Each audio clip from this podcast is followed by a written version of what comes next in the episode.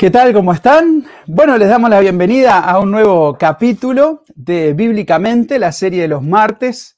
Es el día que normalmente estoy solo, sin Adrián. Ayer estuvimos junto con Adrián y Ernesto en, un, en uno de los programas de la serie que llamamos La Biblia, un libro, una historia, donde tratamos un tema muy interesante. Les recordamos que todos los, los capítulos que vamos grabando, si bien a veces comentamos un poco más y nos quedamos charlando un ratito, estamos haciendo un recorte de la presentación de, nuestros invitados todos los días y eso está quedando disponible en el canal en tres listas de reproducción que ustedes pueden este, ir, ahí van al canal, lista de reproducción y ahí aparecen, ¿no? Valores bíblicos, que es la que tenemos hoy, la Biblia, un libro, una historia, que es la de los lunes, y en defensa de la fe, que es la que tenemos los miércoles. Y ahí les quedan más o menos programas de 15, 20, 25 minutos, dependiendo del tema,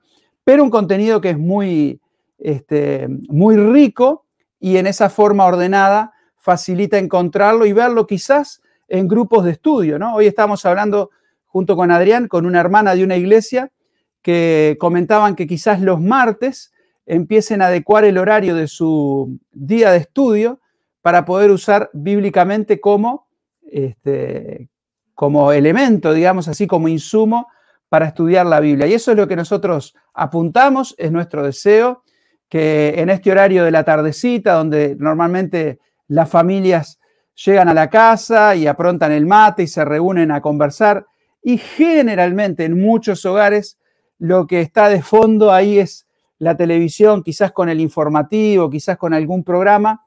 La idea nuestra es que bíblicamente pueda estar presente en los hogares, quizás de fondo, quizás no así sentados como para una clase, pero escuchando contenido que tiene que ver con la palabra de Dios, que tiene que ver con nuestra fe, que tiene que ver con, el día a día también, ¿no? En particular, la serie de los martes es esa pata que tiene que ver más con las partes prácticas de la fe cristiana, en esta serie que hemos llamado Valores Bíblicos. Y ya tenemos ahí un comentario, Leticia, que nos saluda desde Progreso, una de las este, fieles oyentes del programa, siempre está presente.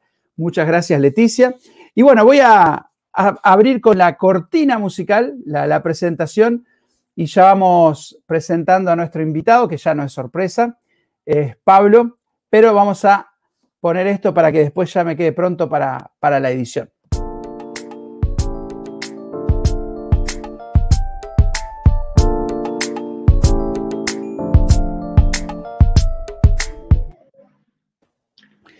Bueno, ¿qué tal Pablo? Bienvenido a un martes más. Buenas noches, buenas noches, ¿cómo están? Saludos a todos los que están mirando o que van a mirar después. Todo bien por acá, por Montevideo. Haciendo esto, no sé si te pasa a vos, ¿no? Pero haciendo este programa, desde que empecé a hacer el programa así con Adrián, semana a semana, es como que me parece que las semanas como van más rápido, ¿no? Uno está acostumbrado a en la iglesia a tener actividades semanales, los miércoles reunión de oración, los, este, los sábados reunión de jóvenes, los domingos. Estamos, los cristianos que, que asistimos a la iglesia, estamos acostumbrados, pero por alguna razón me parece que las semanas pasan tan rápido. No sé si a usted pasa lo mismo, Pablo. Sí, sí, es como que ya terminás un programa y ya estás pensando en, el otro, en, qué decir y en dejar alguna, alguna cosa que pueda ser de utilidad para la vida de los hermanos y bueno, ir tratando de explicar un poco estos valores de lo que venimos hablando, que son valores que todo el mundo conoce, como hemos dicho todos estos días, pero que la Biblia les da un enfoque característico, ¿no? Exacto. Y hoy en particular vamos a estar hablando del amor, quizás una de las palabras más usadas en literatura, en las películas, ¿no? Y, claro, cuando una palabra es tan usada, también los significados de las palabras como que se van distorsionando, desdibujando, y como alguno dice, hay personas que usan las mismas palabras, pero con distintos diccionarios, ¿no? Uno dice amor yo digo amor pensando en algo y la persona que escucha piensa otra cosa. Así que qué lindo poder, eh, con los lentes de la Biblia, analizar este, este valor, esta virtud, podríamos decir, del amor. Así que Pablo, Te, dejo entonces para escuchar la, la presentación de hoy, después conversamos un ratito. Muy bien, bueno, entonces vamos a, pensar un poquito en esta virtud o en este valor bíblico del amor, Como decíamos recién con Alejandro, eh, la palabra amor es una de las palabras que más se usa para describir cosas diferentes. Estaba mirando en el diccionario hace un rato, en el diccionario de la lengua española, que tiene 14 entradas, 14 descripciones o usos posibles de la palabra amor, ¿no? que van desde el sentimiento intenso que uno tiene por una persona con la que convive, hasta el cariño o el afecto que puede sentir por alguna cosa. Eh, y por esta razón, por ser una palabra tan, tan utilizada o utilizada de tantas maneras, desvirtúa un poco a veces el significado real de lo que se quiere transmitir cuando se habla de amor. A veces uno escucha decir, ay, lo amo, ¿no? y puede estar hablando de un gusto de helado, de una mascota, de su hijo, o de la persona con la que vive hace 50 años. Entonces, toda esa variabilidad nos hace reflexionar un poco sobre qué es lo que realmente significa el amor. Porque a uno le puede gustar mucho la menta con, como es, con chocolate granizada, este, puede apreciar mucho a su mascota, pero eso no se puede comparar con el sentimiento que tiene hacia un hijo o hacia la persona con la que está casado. Entonces, ¿qué es lo que realmente significa el amor? es un poco lo que tenemos que definir, porque esa eh, varianza o esa diferente utilización de la palabra a veces nos puede confundir un poco, ¿no? Pensaba que a veces pasa lo mismo en el, en el mundo comercial, Uno va a comprar algún artículo, un electrodoméstico o un celular o algún champión o cualquier cosa y ve en la vidriera una gran variedad de precios, ¿no? Y uno de determinada marca que vale 100, y después hay otro que parece exactamente igual, pero vale 20. Y uno dice, ¿cómo puede ser tanta diferencia si al final parece ser lo mismo? Y bueno, pero uno, si compra ese de 20, se va a dar cuenta de que al final va a tener que terminar pagando 120 porque eso que es barato generalmente termina saliendo caro. Y cuando hablamos del amor en esos términos tan, este, tan volátiles o tan tan variables, generalmente podemos pensar en un concepto que no es el que la Biblia utiliza. El amor que nosotros utilizamos está más ligado hacia lo romántico o lo erótico, o quizás hacia el afecto entre, entre dos personas que pueden tener una relación de intimidad, de noviazgo, de amistad, pero la palabra de Dios, la Biblia, utiliza la palabra amor de una manera mucho más seria y que no necesariamente tiene que ver solo con la relación entre un hombre y una mujer, entre una relación eh, matrimonial. Pensemos que es el, vínculo más eh, de más largo plazo que una persona puede tener, ¿no? De dos personas que no son familia, el vínculo del matrimonio. Sin embargo, el amor, en la manera en que la Biblia lo presenta, no solamente alcanza a esa relación y en la relación familiar ni a la amistad, como hablamos la semana pasada, sino que piensa en el amor de una manera totalmente abarcativa, es decir, que incluye a todas las personas. Eh, en la vida real, en el mundo en el que vivimos, muchas veces escuchamos a personas que tienen una relación que terminó o que frustraron su, su noviazgo, su matrimonio, y dijeron, bueno, se terminó el amor. ¿eh? Y bueno, no hay otra solución más que, separarse, que tomar caminos diferentes. Pero el amor que encontramos en la Biblia es muy diferente de ese amor que se termina o que puede aplicarse a cualquier cosa.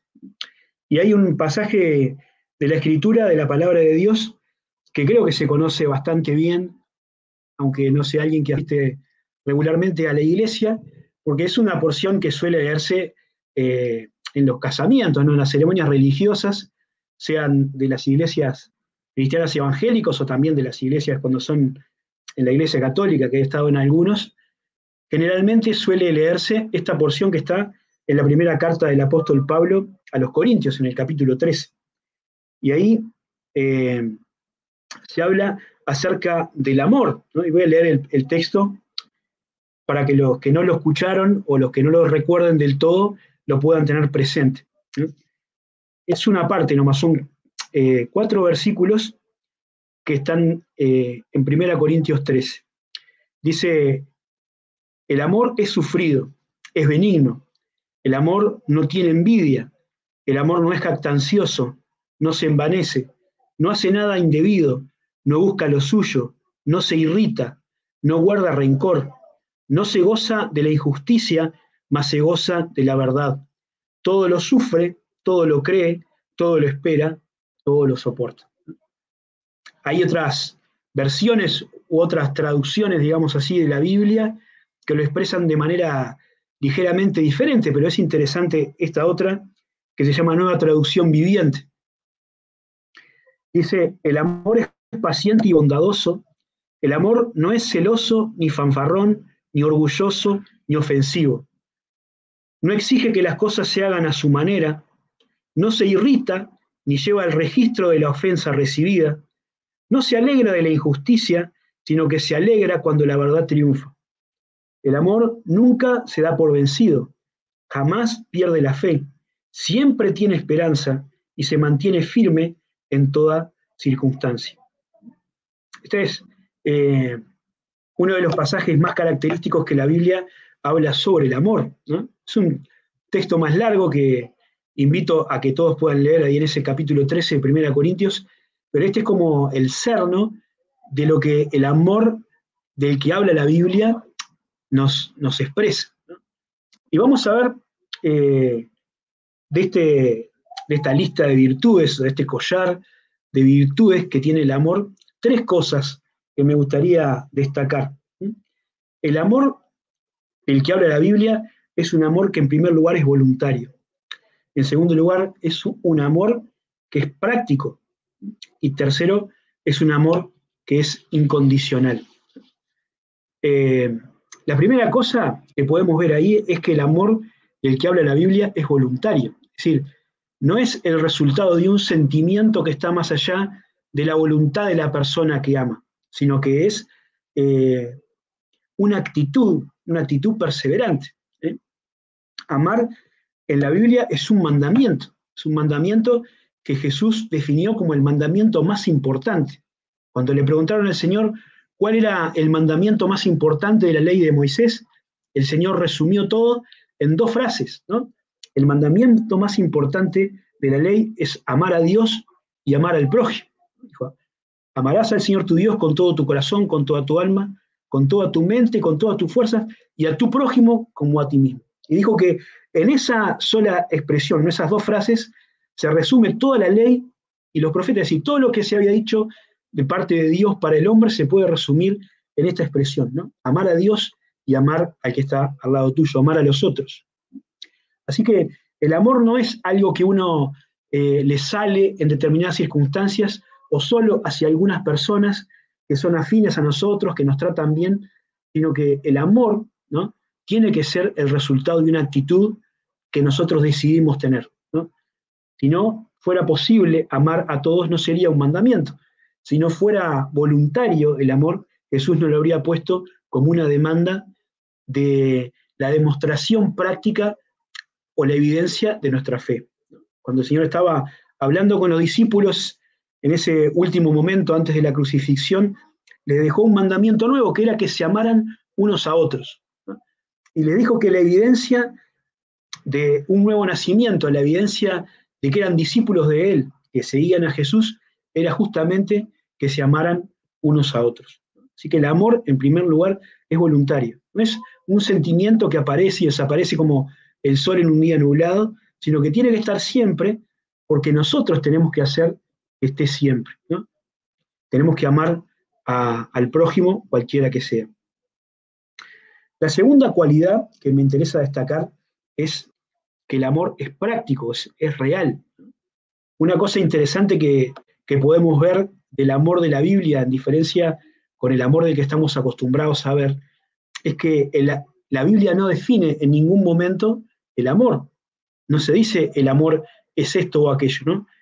Más bien lo que se nos dice es lo que el amor hace o no hace.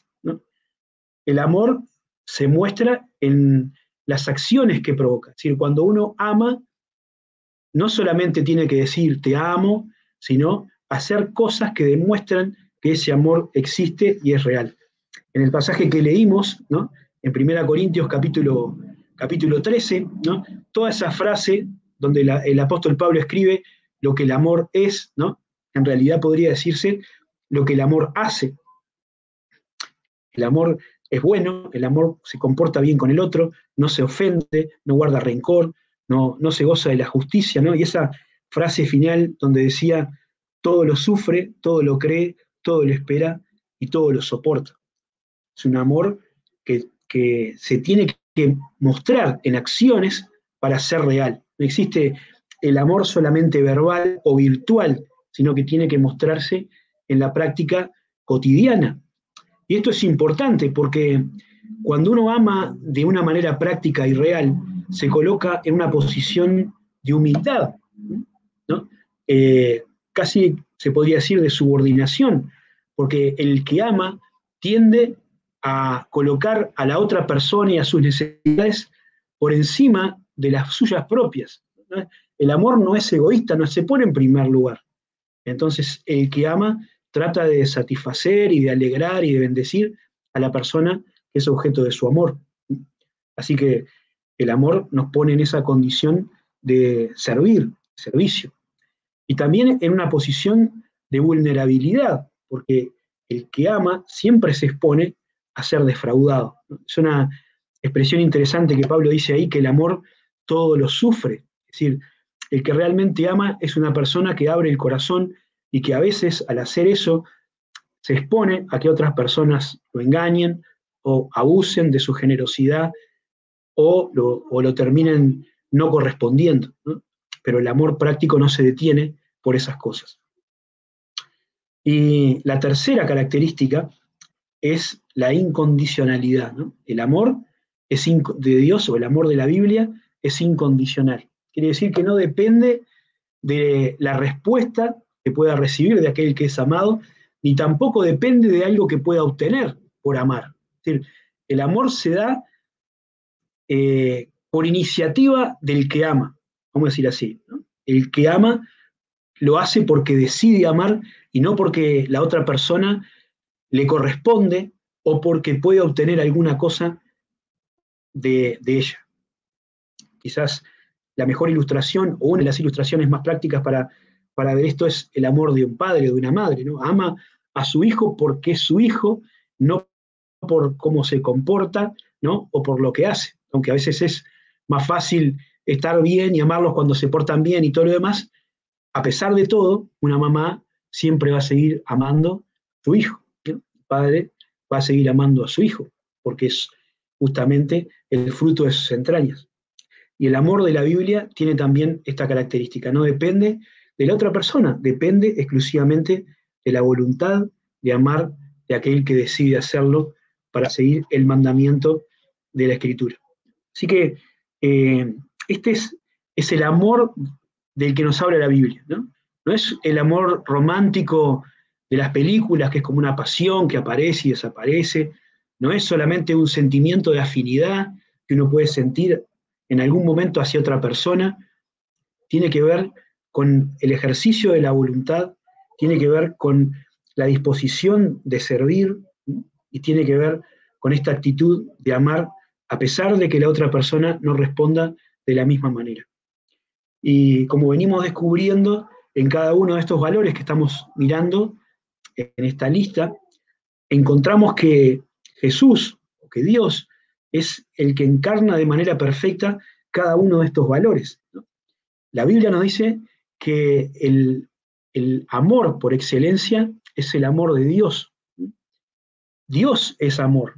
El amor es la esencia del ser divino y por eso el amor de Dios es como Él. El amor de Dios es como Dios. Es, eh, es eterno y es inclaudicable y es inalterable. Así como Dios no cambia, el amor de Dios nunca cambia. Y también el amor de Dios es incondicional, porque nos ama a pesar de, nuestra condición. La escritura dice que Dios nos amó cuando nosotros estábamos dándole la espalda, cuando estábamos muertos en delitos y pecados, dice un texto de la palabra de Dios. Y que Dios no nos ama porque nosotros le somos devotos, fieles, porque hacemos cosas que le gustan, sino que Dios nos ama desde antes de que siquiera respondamos al Evangelio. Y nos ama a pesar de que no lo hagamos. Ese es el amor de Dios que alcanza, dice la Escritura, a los buenos y a los malos. Pero sobre todas las cosas, el amor de Dios es también práctico. Hay un pasaje muy tremendo en, la carta de Juan, primera carta de Juan, donde dice el escritor, en esto se mostró el amor de Dios para con nosotros, en que Dios envió a su Hijo unigénito al mundo para que vivamos por Él. En esto consiste el amor, no en que nosotros hayamos amado a Dios, sino que Él nos amó a nosotros y envió a su Hijo en propiciación por nuestros pecados. Es decir, acá se muestra en qué consiste y en qué se muestra el amor de Dios. Se muestra en la cruz. La cruz de Jesucristo es la máxima demostración del amor de Dios por cada uno de nosotros, por la humanidad en general, pero por cada uno de nosotros, porque el Señor ocupó nuestro lugar en la cruz. Él es el máximo ejemplo de amor. Cuando nosotros creemos en Jesús como Salvador personal y nos reconciliamos con Dios, dice la Escritura, que el amor de Dios es derramado en nuestro corazón. La Biblia nos enseña que no hay otra manera de amar de la manera en que Dios ama, ¿no? No hay una manera de amar, como dice 1 Corintios 13, sino es con el Espíritu Santo en nosotros, con el amor que Dios pone en nuestro corazón. Lo único que nosotros hacemos es transferir ese amor que recibimos hacia los demás, ¿no? Amar como Dios nos amó. Y este es el, el mandamiento o el valor que tenemos para compartir, ¿no? El amor de Dios, amar como Dios nos ama a los demás, de manera, de manera voluntaria, de manera práctica y de manera incondicional, entre otras muchas cosas que ese pasaje nos enseña.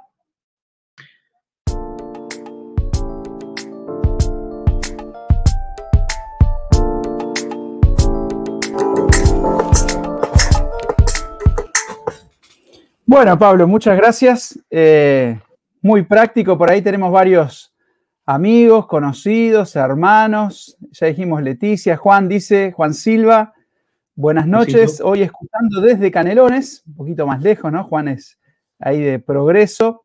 Bueno, nuestra madre y padre, porque mamá siempre, cuando pone presente, siempre lo mira con papá y papá dice, yo también estoy. Así que bueno, espero que hoy no sea la excepción, que esté por ahí Ernesto Rey, que nos dice muy importante definir tales valores desde la perspectiva de Dios.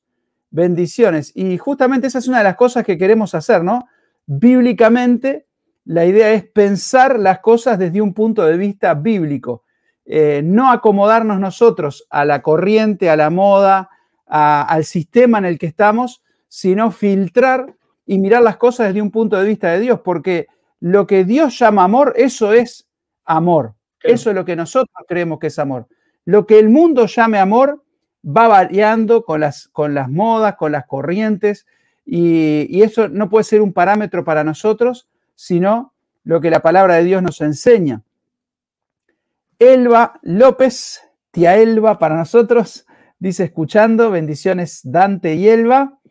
Eh, bueno, Fernando Aristimunio, desde Villa del Carmen, ahí el corazón del país, mirando y aprendiendo. Muchas gracias. Em, Adrián Magallanes dice, excelente exposición.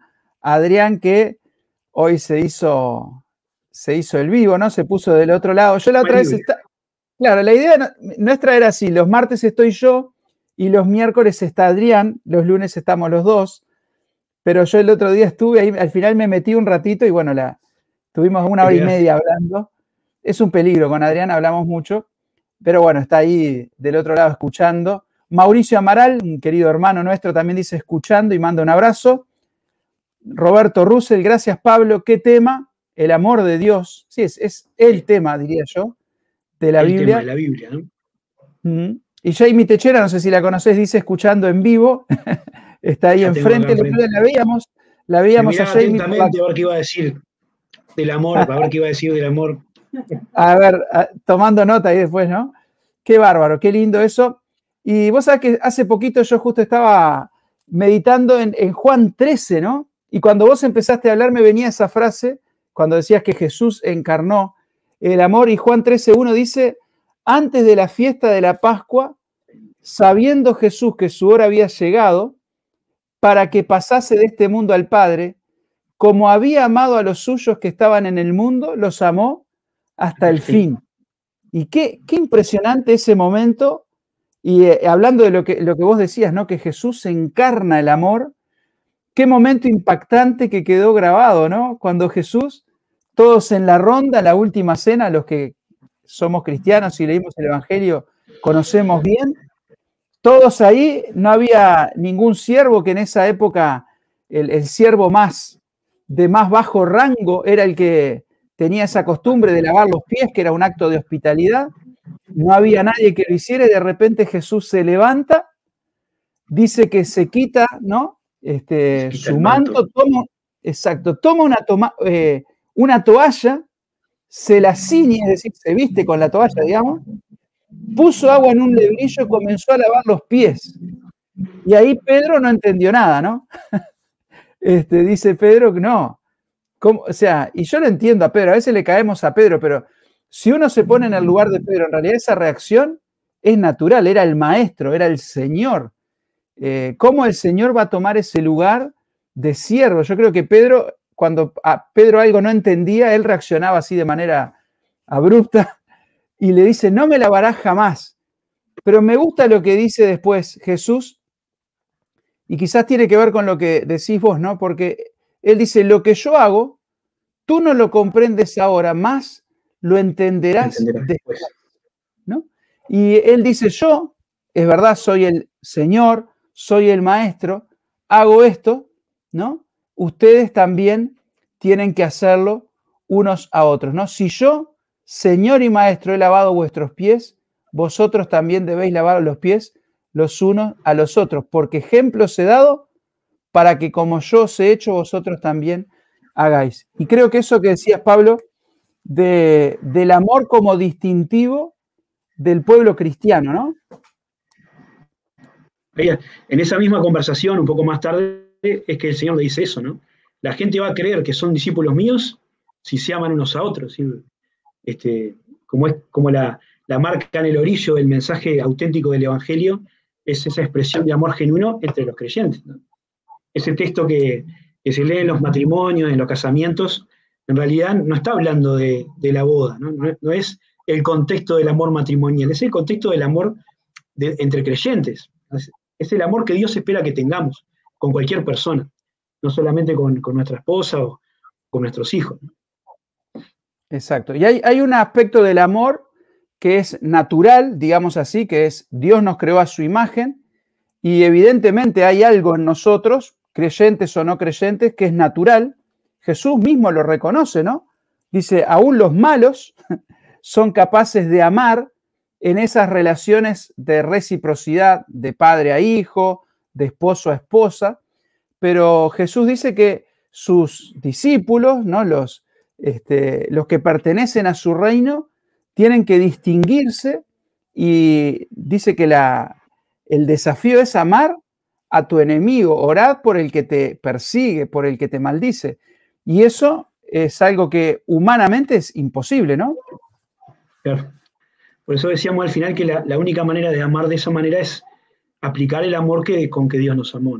Y, es interesante eso, porque la lógica del Señor ahí es como devastadora, ¿no? Porque dice, bueno, si ustedes hacen lo que hacen, lo que hacen todos, ¿cuál es, cuál es la diferencia? ¿Qué es? ¿Dónde está lo que hacen de más? ¿no? Amar al que lo ama es algo que hace cualquiera, no necesitas ningún mérito especial. Ahora, amar al otro que no te corresponde, incluso amar al enemigo, eso sí que realmente es una evidencia de haber sido amado por Dios primero. ¿no? Exacto. Y una, un motor para nosotros amar, que tiene que ver acá, yo creo que también está un poco vinculado al perdón, ese acto de lavar. Eh, tenía mucho de simbolismo, ¿no? De hecho, le dice a Pedro, vos ya estás bañado, hay una palabra distinta ahí, ahora necesitas lavarte los pies. Y, creo que Jesús apunta al perdón. Y una de las cosas que, que la Biblia nos enseña es que si nosotros hemos sido perdonados por Dios, es decir, el amor de Dios se manifestó al perdonarnos su misericordia, nosotros no podemos retener ese amor. Y Jesús habla mucho, ¿no? La parábola de los dos deudores y muchos casos así. Y acá Jesús está diciendo, si yo hice esto, eh, literalmente lavó los pies, pero eh, de un punto de vista más simbólico, si Jesús nos ha perdonado, nos ha lavado, Él limpia nuestros pies, ¿no? Cuando en nuestro andar cotidiano pecamos contra Dios, dice que la sangre de Cristo nos limpia de todo pecado, así también nosotros en la iglesia, en la familia, en nuestras relaciones, tenemos que estar dispuestos también a perdonar, a lavar los pies de los otros. Hay personas que lo toman esto literal, creo que no, no, no, hace ningún daño, me parece, lavar los pies, este, creo que no es necesario, pero puede ser un, lindo gesto. Conozco iglesias que, lo hacen, pero lo que sí creo que es mandamiento es que debemos perdonar. La Biblia dice, el amor cubrirá multitud de ofensas. Entonces, quizás esta demostración práctica que vos decías, una de las formas es el perdón. Sí, no hay duda, ¿no? Por eso dice que el, amor no, lleva la cuenta de la ofensa recibida. ¿no? Es una, una, frase interesante. ¿no?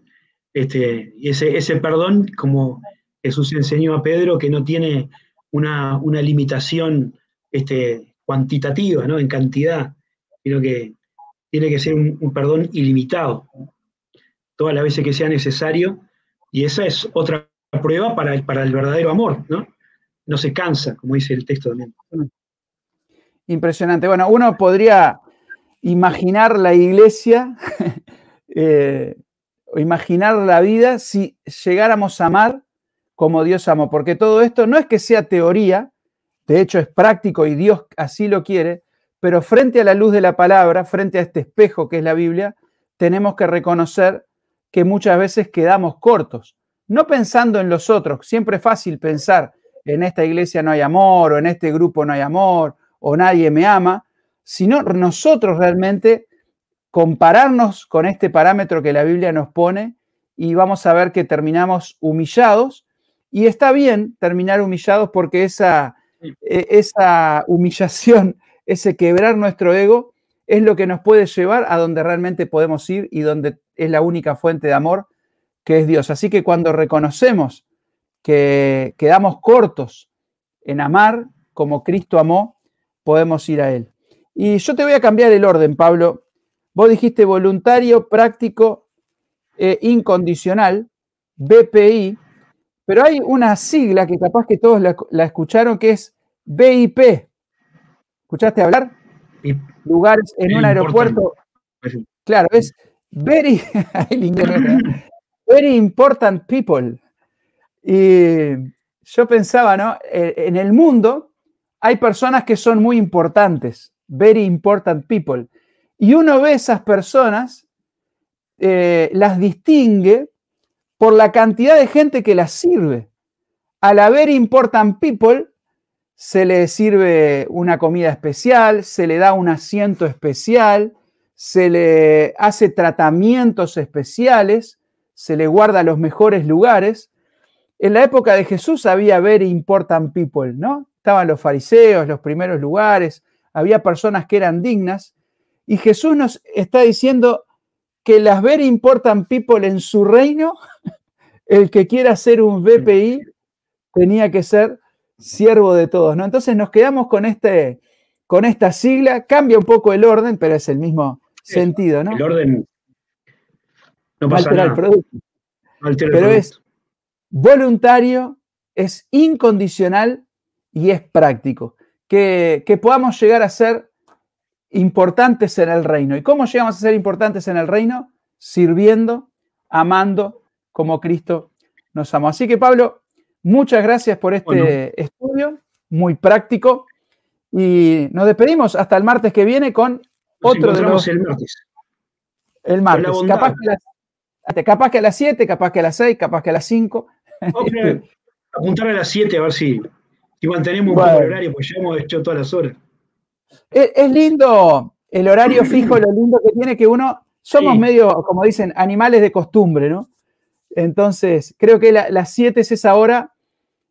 No sé ahí en, Montevideo, pero acá es la hora que terminaste de hacer algo y todavía no empezaste a hacer otra cosa. Por ejemplo, las reuniones arrancan a las 8 este, y la gente. ¿eh? Estamos ahí en el. son un poco más largos, son un poco más largos y a veces la gente demora más en llegar a la casa, pero.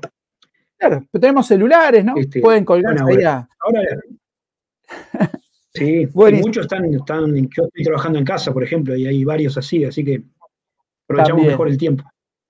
Así que bueno, saludamos a los amigos. Saludos a todos. Los invitamos mañana a las 7 de la tarde con En Defensa de la Fe. Que Dios les bendiga. El Agustín. Saludos.